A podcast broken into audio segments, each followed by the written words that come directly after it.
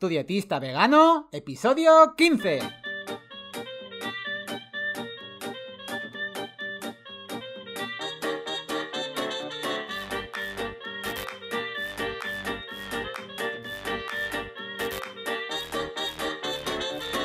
Hola, ¿qué tal? Muy buenas a todas y a todos. Bienvenidas y bienvenidos al podcast de Tu dietista vegano, el podcast en el que yo, Sergio Guayar, voy a comentar conceptos, estrategias, mitos y noticias sobre nutrición y veganismo.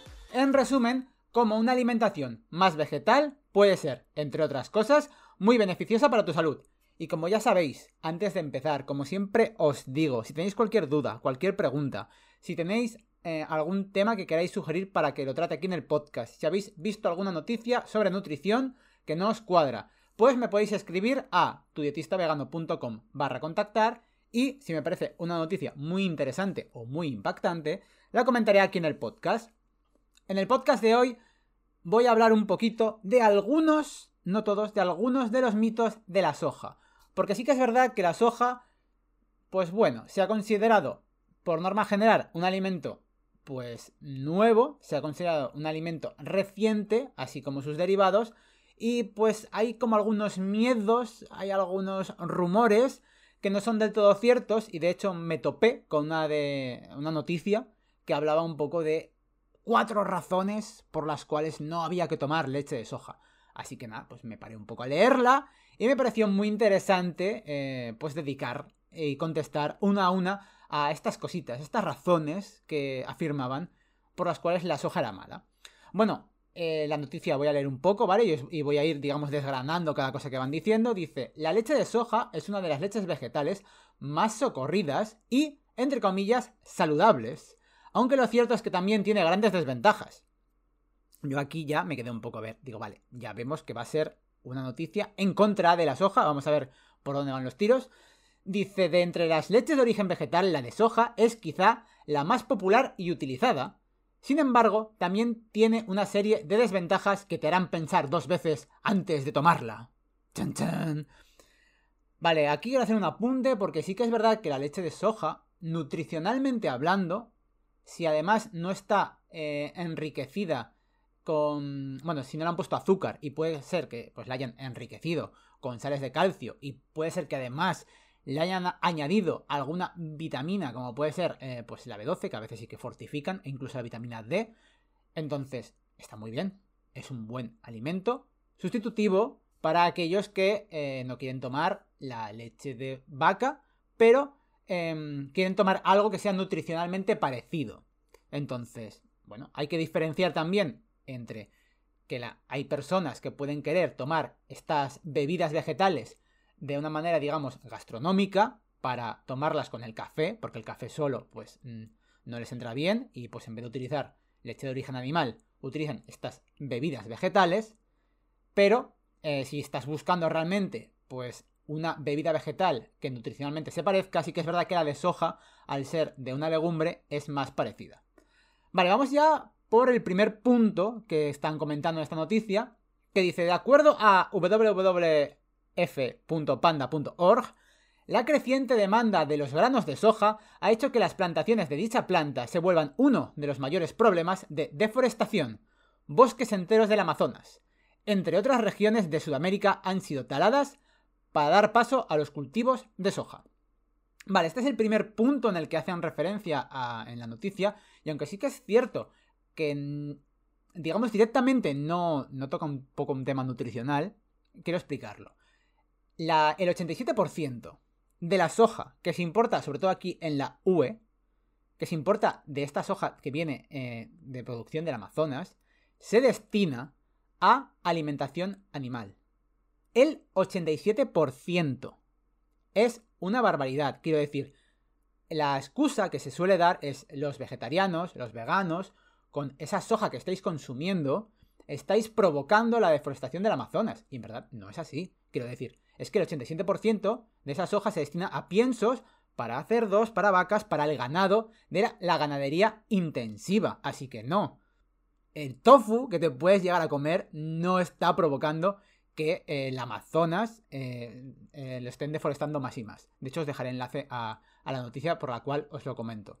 Y además de esto, sí que es verdad que de un tiempo a esta parte ha habido como mucho recelo a lo que es la soja transgénica y en la Unión Europea sí que es verdad que se tiene que etiquetar. Se tiene que etiquetar que esa soja, eh, si es de origen transgénico o no, y las empresas no son tontas, saben que los transgénicos tienen mala fama y han decidido pues usar soja que no sea de origen transgénico y de hecho pues tienen que poner los sellos de eh, soja no transgénica y muchas veces también añaden alguno de que se ha producido esta soja dentro de la Unión Europea y que viene de agricultura ecológica. Entonces, generalmente hay sellos, hay cosas. Sí que es verdad que, por ejemplo, esto pasa en la Unión Europea y es posible que en América no haya estas restricciones y es posible que esta soja, estos productos derivados de la soja, sí que sean transgénicos, pero aquí, por ejemplo, en España, sí que es verdad que tiene que estar todo bien identificado.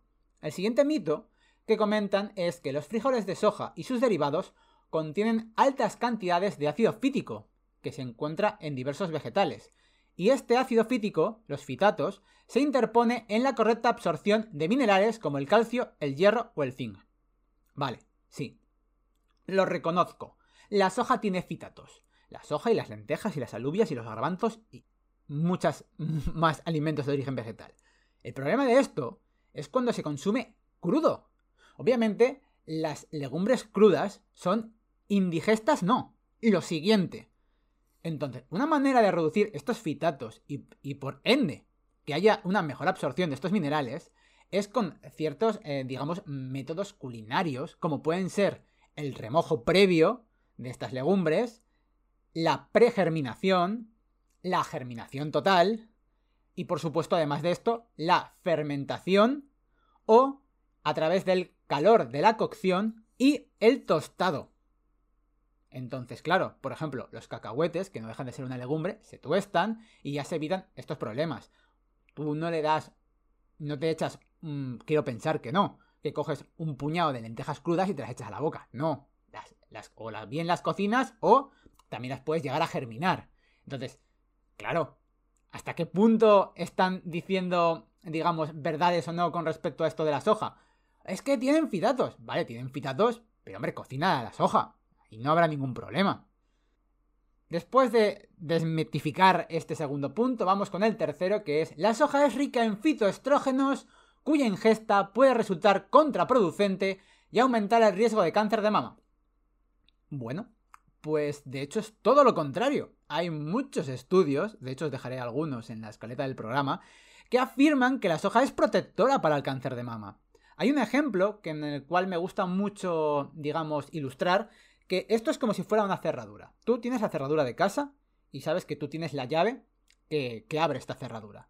Digamos que la cerradura sería el receptor de la, de la hormona. Y la llave sería el estrógeno. Entonces, si tú tienes muchos estrógenos, es posible que, digamos, esos estrógenos entran en la cerradura y abren y se desencadena la reacción. Claro, lo que pasa con la soja es que no son estrógenos como tal, sino que son fitoestrógenos, por lo que protegen, quiere decir, tienen la forma de la llave, es decir, entran en la cerradura, pero es esa llave que no gira. Cuando te equivocas esa llave no gira. Por lo que al estar en la llave, en esa cerradura, evita que un estrógeno se meta dentro e impide que se desencadene la reacción. Esto es explicado de un modo muy simplificado, pero sería eso. Ahí están las cerraduras y si tú estás poniendo en esas cerraduras fitoestrógenos, no están llegando los estrógenos que podían luego desencadenar esas reacciones y digamos que tiene ese efecto protector. Y el último mito que se comenta también por las redes y que yo también he tenido que sufrir eh, desde que pues, adopté una alimentación vegana y reconocí que consumo soja, consumo soja todos los días, es decir, a veces tofu, yogures de soja, suelo comer a diario y Señoras, señores, eh, miembros del jurado, no me han crecido todavía los pechos. Quiero decir, uno de los otros mitos que se dice, eh, se hace referencia a la soja, es que si eres hombre, ojo, no comas soja. La soja es de mujeres. Quiero decir que si comes soja, te agrandarán los pechos. Te van a poner unos pechitos de mujer. Y, hombre, una cosa. Si de verdad la soja hiciera que se agrandara el pecho, creedme creedme que sería el alimento más vendido en el mundo. O sea, no, no habría comparación. A ver, no es una haba mágica, no, no, es que no, no, tiene ninguna ciencia, ¿vale? Pero sí que es verdad que se ha relacionado a, a, la soja como también a las mujeres y que va a feminizar. Durante mucho tiempo, la soja no es un alimento reciente, ya lo llevan consumiendo, sobre todo en, en Oriente, en Japón, en China, durante muchos años. Y yo no veo que los japoneses tengan tetitas, ¿verdad? Supongo que tendrán sus pechos normales de japoneses. Así que podéis calmar, relajar los pechos y comer tranquilamente tofu, sin ningún miedo, que no os va a, eh, digamos, crecer el, el pecho. La cosa que sí que me gustaría remarcar es que es verdad que la soja puede interferir con los tratamientos de hipotiroidismo para la tiroides, es verdad, pero por eso se recomienda que los tratamientos se tomen fuera de las comidas, para evitar estas cosas. Entonces, si tú tomas ese medicamento fuera de las comidas, no va a haber ningún problema, en principio, para, eh, pues eso, para que interfiera. Otra cosa es que algunas personas es verdad que les puede dar, pues por este hipotiroidismo y demás, eh, pues se encuentren mal al tomar soja. Otra cosa es que ya te encuentres tú mal o que te den picores y cosas así. Si pasa eso, obviamente, no comas soja. Si te encuentras mal, si eres alérgico a la soja, no comas soja. Son esas cosas. Hasta aquí el capítulo del podcast, que espero que os haya gustado mucho. Si ha quedado alguna duda en el aire o si queréis que profundice todavía más en todo este tema con más datos de la soja, eh, decídmelo. Eh, me podéis leer las notas del programa en tudidistavegano.com barra 15. Y nada más, que muchas gracias por compartir el podcast, por escucharlo. Ya sabéis que os podéis suscribir en Spotify, en Apple Podcast, en Evox. Y bueno, que también he subido el podcast a YouTube. Así que bueno, quizás estéis escuchando esto desde YouTube Music o desde YouTube normal. Así que nada más. De verdad, muchas gracias por estar aquí y que nos vemos en el próximo episodio. Adiós.